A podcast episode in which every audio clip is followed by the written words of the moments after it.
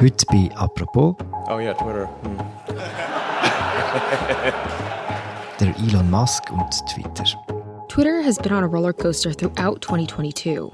ending on October 27th in one of the biggest tech takeovers in history. Der US-Milliardär Elon Musk ist mit mehr als 84 Millionen Followern einer der prominentesten Nutzer von Twitter. Jetzt will er den Kurznachrichtendienst übernehmen. Für die sagenhafte Summe von 44 Milliarden Dollar hat der Elon Musk Twitter gekauft. Warum macht er das? Und was will er jetzt mit Twitter?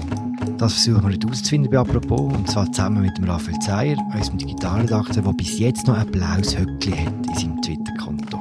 Mein Name ist Philipp Loser und das ist eine neue Folge von «Apropos» im täglichen Podcast vom Tagesanzeiger und der Redaktion der Medien. Hallo Raphael. Halli, hallo.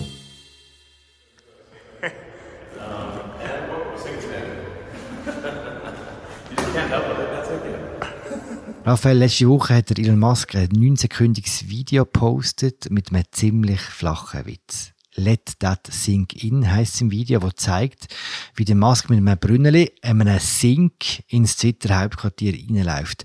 Mit diesem Tweet und mit diesem Witz hat er den Kauf von Twitter bekannt gegeben.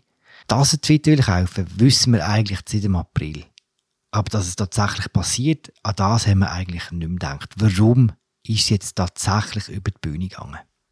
Ja, also mir hat es ehrlich gesagt auch überrascht. Ich habe eigentlich nicht mehr damit gerechnet. Ich denke, das versandet jetzt so irgendwann und dann irgendwann wird man sich irgendwie gütig einigen und nachher wird es irgendwie so ein bisschen weitergewurstelt auf beiden Seiten.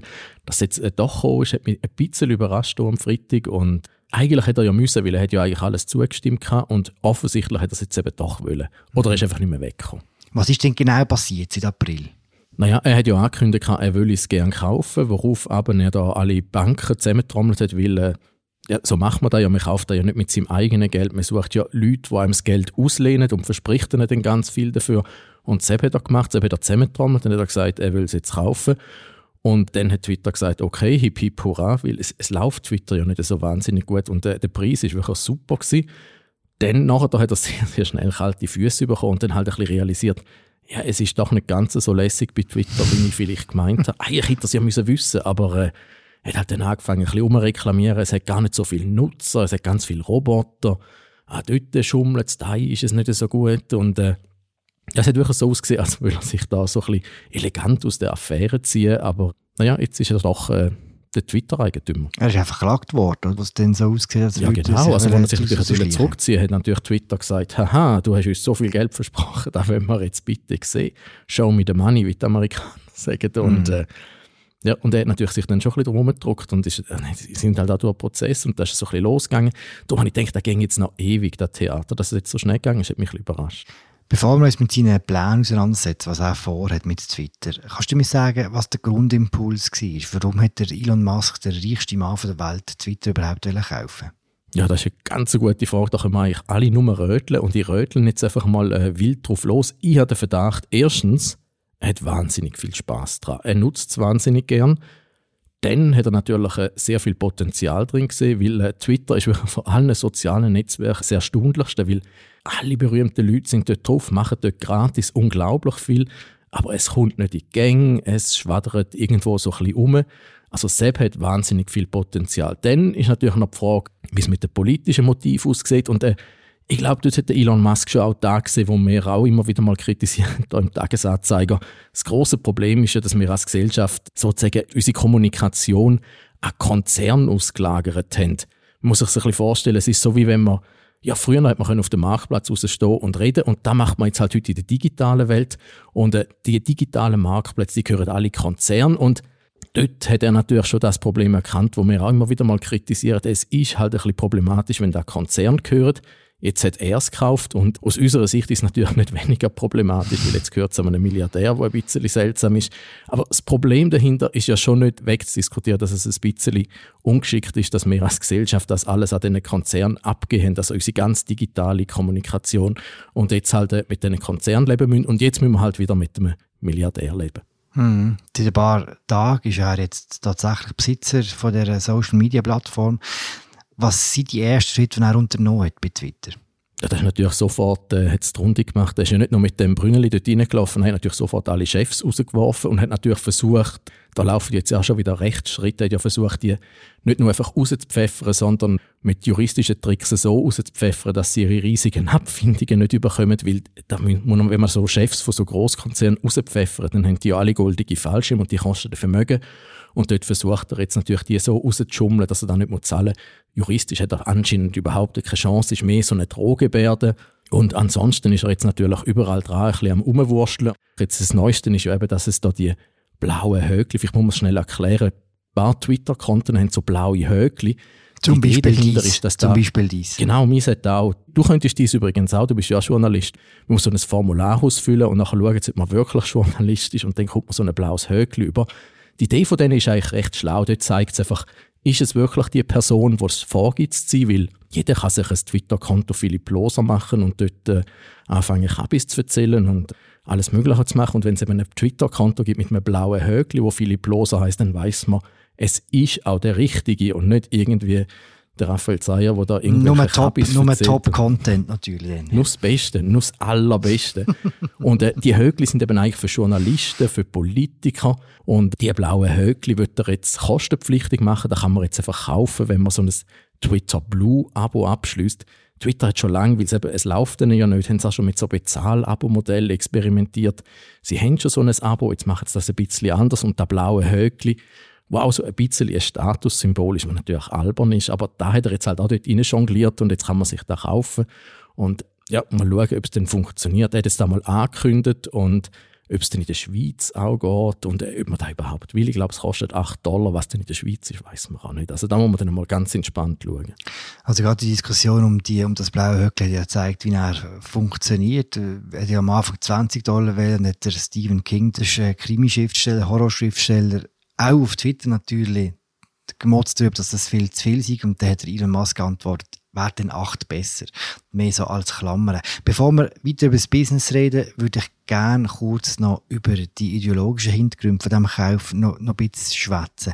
Elon Musk hat von Anfang an gesagt, er will den Vogel befreien. Twitter ist das Logo ist so ein Vogel. To tweet heisst ja auch zwitschern. Er will den Bird befreien quasi. Was hat er genau mit dem gemeint? Ja, er hat natürlich da Verschiedenes gemeint. Erstens eben, wo wir auch immer ein bisschen davon reden, dass man äh, die öffentlichen Diskussionsplattformen aus den Konzernen rausnehmen müssen. Also Sepp ist sicher die eine Überlegung. Denn das andere ist natürlich, was immer ein riesiger Dorn im Auge ist, wenn ihm jemand übers Maul fährt. Und Sepp mag er überhaupt nicht. Man kennt es ja von Donald Trump, der hat es auch überhaupt nicht lustig gefunden, wenn er Twitter dort zensuriert hat und gesagt hat, aber da kannst du jetzt wirklich nicht sagen. Und äh, Sepp will da natürlich ein bisschen in seine Richtung drüllen, weil äh, er kann halt wirklich nicht aufs Maul hocken und er mag es nicht, wenn ihm jemand übers Maul fährt. Und ich glaube, Sepp hat schon sehr viel damit zu tun. Ist nicht schräg, dass ausgerechnet die Leute, die quasi verifiziert Inhalt liefern mit dem blauen Höckli, wo, wo man weiss, dass dem kann man theoretisch vertrauen, weil da ist eine echte Person dahinter, dass ausgerechnet die sollen zahlen für diesen Dienst? Das ist wirklich ein bisschen das Lustige an Twitter, weil Twitter lebt wirklich davon, dass sehr, sehr viele Leute sehr, sehr gute Gratisarbeit für sie liefern, weil wenn die Leute weg wären, wäre auch äh, Twitter sehr, sehr schnell sehr, sehr irrelevant, weil es ja wahnsinnig klein ist. Und dass jetzt die zur Kasse bittet, ist schon ein sehr, sehr gewagter Move. Aber er hat ja auch gesagt, äh, da würde es natürlich dann ermöglichen, dass man den Leuten Geld zahlt. Also den Leuten, die gute Inhalte machen, würde man dann auch Geld geben. Ist ja beispielsweise bei YouTube so. Wer YouTube-Videos macht, der schaltet, hat ja Werbung vorne dran und von denen kommt man einen Anteil über. Und äh, sowas schwebt ihm offensichtlich bei Twitter auch vor. Er will ja eigentlich die Regeln, die dafür sorgen, dass keine Hassrede verbreitet wird, keine Verschwörungstheorien, keine Fake News, die will er eigentlich wieder abschaffen, oder? Sepp hätte er vermutlich gern. Das Problem ist natürlich, Sepp wird wahnsinnig kompliziert, weil du kannst ja nicht eine öffentliche Plattform haben, wo die Leute irgendwelche unerlaubte, illegale oder noch schlimmere Sachen darauf äh, veranstaltet, weil nachher haftest du ja als die Person, die dir zur Verfügung stellt. Wenn du äh, in Zürich irgendjemandem ein Megafon in die Hand drückst, dann bist du nachher auch mitschuld, wenn der irgendwelche Seichten mitmacht, weil du hast ihm ja das Megafon und die Plattform gegeben. Darum ist es natürlich sehr, sehr schwierig. Denn äh, das andere ist, du hast ja auf diesen Plattformen hast ja nicht nur die Interessen von den Leuten, die es nutzen, sondern du willst ja auch Geld verdienen. Und du musst ja auch Geld verdienen, wenn du die 44 Milliarden rausgepfeffert hast.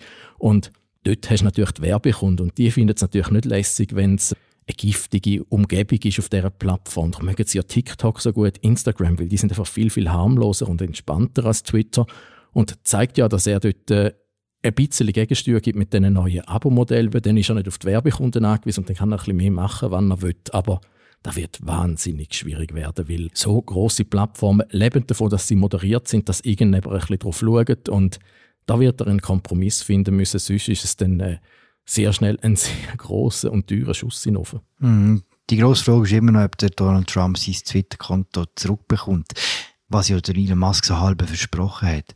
Was mich jetzt interessieren dass es überhaupt nötig ist, dass man so Regeln macht bei Twitter, hat damit zu tun, dass wahnsinnig viel Müll auch über die Plattform verbreitet worden ist und dass Twitter eigentlich an sich ein wahnsinnig hasserfüllter Ort ist. Warum ist das so? Es kommt immer ein darauf an, mit dem hasserfüllten Ort, wo man sich umtreibt. Es, es kommt so ein bisschen aufs Thema an. Das andere ist aber auch, es hat natürlich einfach, weil die Leute haben halt einfach im Internet das Gefühl, da, da kannst du einfach mal machen und ist ja egal.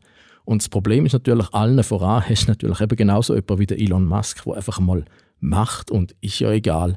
Also letzte Woche war ja da der Fall, gewesen, wo bei der Nancy Pelosi eingebrochen worden ist und ihren Mann verletzt worden ist.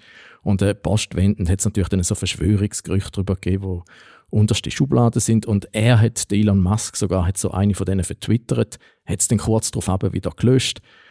Und äh, es ist halt wirklich ein bisschen äh, eine schwierige Plattform, weil man macht einfach mal und schaut dann, was passiert und Sepp schaukelt sich dann auch auf, weil die Leute sehen dann alle, ja, sogar der Elon Musk ja, sagt es ja, dann wird es ja wohl sein. Ach komm, ich sage auch mal etwas Freches, ich will jetzt einmal, oder der Donald Trump macht die ganze Zeit dieses, oder der Zeier macht die ganze Zeit das. Komm, ich sage auch mal etwas Freches und schaue mal, was passiert. Oh, da gibt ja ganz viel Reaktion und so schaukelt sich das natürlich die ganze Zeit auf.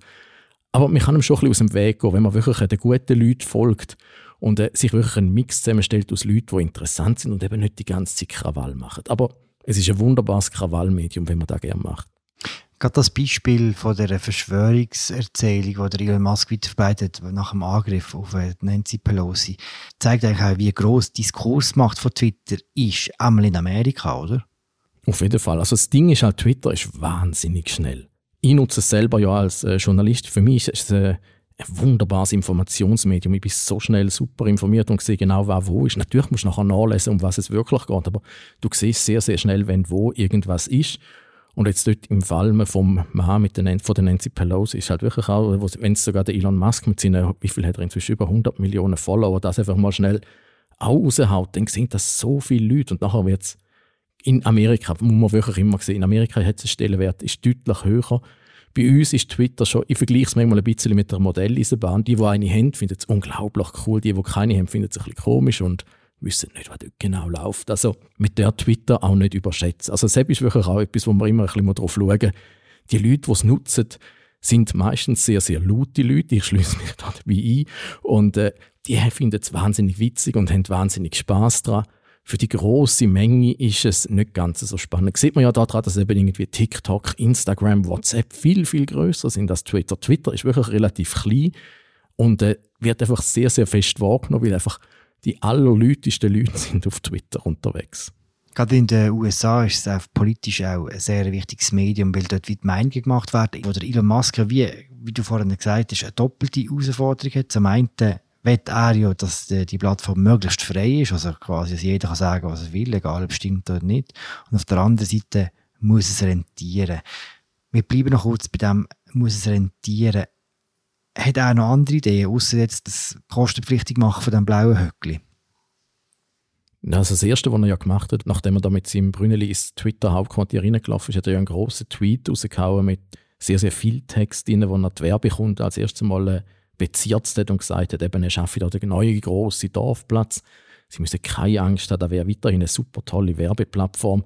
Also dort sieht man es wirklich, äh, einerseits will er Abos verkaufen, dass er ein bisschen unabhängiger wird von den Werbekunden, aber ohne die Werbekunden geht es nicht. Jetzt mit dem neuen Abo, wo man gesagt hat, siehst einfach dann nur noch halb so viel Werbung. Also er muss wirklich da schauen, dass das Geld reinkommt und äh, dort ist er jetzt Vollgas dran. Also da muss man dann schauen, wann er da noch alles aus dem Hut zaubert. Mit dem aber einfach immer auch nicht zu hoch hängen, weil der Elon Musk ist wirklich ein Meister drin, äh, wahnsinnig viel, wahnsinnig laut anzukünden.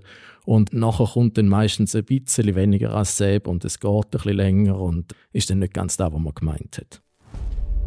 X, the Everything App. By purchasing Twitter, Elon Musk plans to accelerate the creation of the X app by three to five years. Was er auch angekündigt ist, dass der Kauf von Twitter wie ein Schritt auf dem Weg zu der sogenannten X-App ist.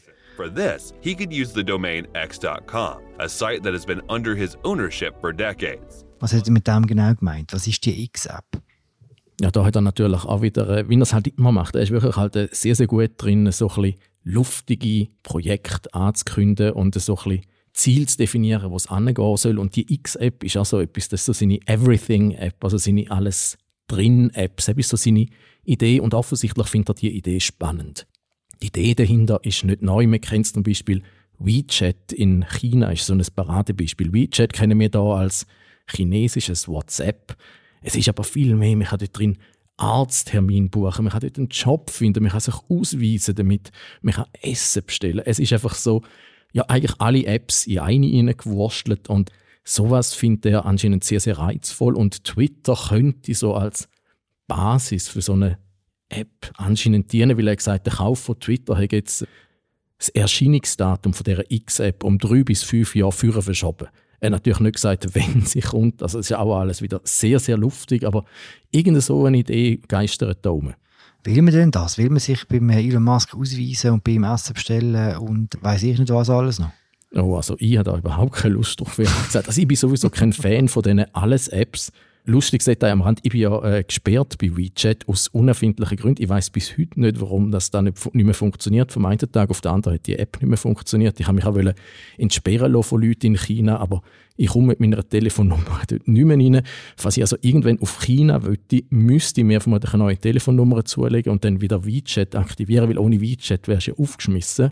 Und das zeigt ein bisschen das Risiko halt mit denen alles drin App, die sind ein wahnsinniges Klumpenrisiko. Wir haben es ja auch gesehen mit WhatsApp, wo ausgefallen ist und der Riesendrama. Man stelle sich vor, die SBB-App wäre dann gerade noch mit ausgefallen und zahlen könnte man auch nicht mehr. Also das ist ein riesiges Klumpenrisiko, wenn so eine App ausfällt. Kommt dazu, die Chance, dass es klappt mit so einer Alles-Drin-App sind ehrlich gesagt nicht wahnsinnig groß, weil eigentlich hat niemand von den anderen App-Herstellern ein Interesse daran, seine App wieder aufzugeben oder seine Position aufzugeben, weil du müsstest dich ja dann dort reinfalten. Klar, beim iPhone wollen auch alle drauf sein, obwohl es Apple gehört, aber so eine Alles-Drin-App, ich habe ein bisschen den Verdacht, der Zug ist abgefahren und es tönt einfach wahnsinnig spannend und man kann ja sogar sagen, eigentlich ist das Internet die Alles-Drin-App, die wir schon haben und ja, mal schauen, Facebook hat auch mal eine Alles-Drin-App werden, aber sie haben es auch wieder aufgegeben. Es gibt schon einige Leute, die nicht zufrieden sind mit dem neuen Besitzer, mit dem Elon Musk und sich jetzt nach Alternativen umsuchen. Gibt es überhaupt Alternativen, die nicht schon politisch total in eine Richtung gehen? Gibt es ein gegen Twitter? Nicht so wirklich. Es gibt so ein gegen Nerd-Twitter. Das ist das äh, Mastodon, wo momentan wieder alle umjubeln, wenn man auf Twitter unterwegs ist, hat jetzt immer den in den Trendcharts sieht man jetzt immer Mastodon und ganz viele schreiben, sie gehen jetzt auf Mastodon. Das ist so ein bisschen so, wie wenn WhatsApp etwas gemacht hat, was einem nicht in den Kram passt hat und alle damit drohten, sie gehen jetzt zu Threema oder zu Signal. Klar, ein paar haben es gemacht, aber die meisten gehen nicht. Bei Twitter ist es ein bisschen was anderes, weil Twitter eh schon so ein, ja, so ein nerdiges, so ein Ego-Publikum hat. Die sind schon ein bisschen eher ein Risiko, dass die alle ablaufen, aber sie haben das schon ein paar Mal angekündigt. Also, ich glaube es, wenn ich es gesehen und momentan der Mastodon. Es ist kompliziert, es hat nicht wahnsinnig viele Leute drauf, es sind so die üblichen Verdächtigen dort.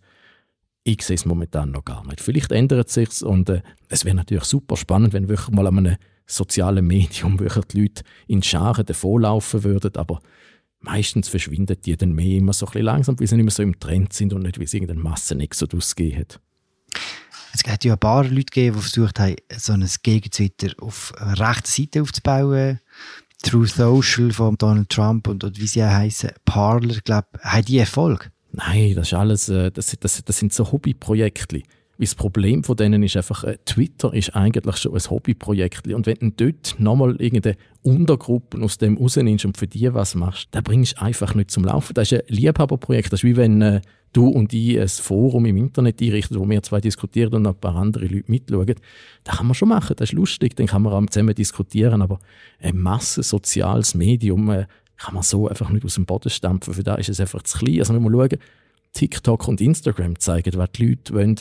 Und das andere ist mehr da, wo einzelne Leute wollen halt, äh, ja, zum Beispiel auch der Kanye West mit seinem Mega-Ego, der jetzt Parler gekauft hat, äh, das ist einfach eine alberne Aktion. Das ist mehr ein Marketing-Gag von Parler, weil sie ja mit dem befreundet sind und äh, bei ihm verkauft ja eh alles, was er in die Hände nimmt. Also, äh, nein, also da, da sehe ich überhaupt nicht, dass irgend sowas kommt. Weil das ist auch überhaupt nicht lustig, weil dort hast du dann nur angenommen, du willst ein bisschen Krawall machen und die Leute ein bisschen provozieren und sagen, wird man ja wohl noch sagen dürfen, äh, wieso willst du das machen, wenn alles gleich sind, die dort sind, dann kannst du ja niemanden damit ärgern. Also das macht auch gar keinen Spass. Darum, äh, ich sehe nicht, dass das irgendwas wird. Nach den ersten paar Tagen, äh, wo jetzt Twitter unter Elon Musk ist, nach diesen Erfahrungen, was glaubst du, Raphael, wie wird Twitter in einem halben Jahr aussehen? Da bin ich wirklich extrem drauf gespannt, weil ich bin ja persönlich auch Twitter-Nutzer und immer ein bisschen frustriert, wie langsam dass es bei Twitter vorwärts geht, dass es äh, ja, so ein bisschen wurstelig ist, dass es so wahnsinnig viel verschenktes Potenzial hat, weil es könnte ja so unglaublich gut sein. Darum, äh, ich sehe es ja immer optimistisch, wenn irgendwas passiert. Und obwohl ich Elon Musk und all sein äh, Gehabe nicht wahnsinnig toll finde, ich könnte mir schon vorstellen, dass es jetzt immerhin mal ein bisschen eine Initialzündung gibt bei dem Twitter, dass es jetzt mal ein bisschen spannender wird, dass es ein bisschen interessanter wird. Aber es kann natürlich auch grausam mit Hose gehen. Also, äh, ich wage mich da wirklich nicht allzu weit auf den Test raus, weil beim Elon Musk weiß man wirklich nicht, was ja nur schon in einer Woche wieder passiert. Und du willst das blaue Höckchen noch haben? Also ich zahle sicher keine Rente dafür, dass ich dort gratis arbeiten kann. Danke, Raphael. Immer gern. Das war sie, unsere aktuelle Folge zu Twitter unter Elon Musk. Ein Kommentar von Raphael Zeyer zu der Everything-App, die wir euch gerne verlinken. Wir haben auch einen längeren Text darüber, was jetzt äh, die Übernahme für den Einzelnutzer und die Einzelnutzerin bedeutet. Danke fürs Zuhören. Wir hören uns morgen wieder. Ciao zusammen.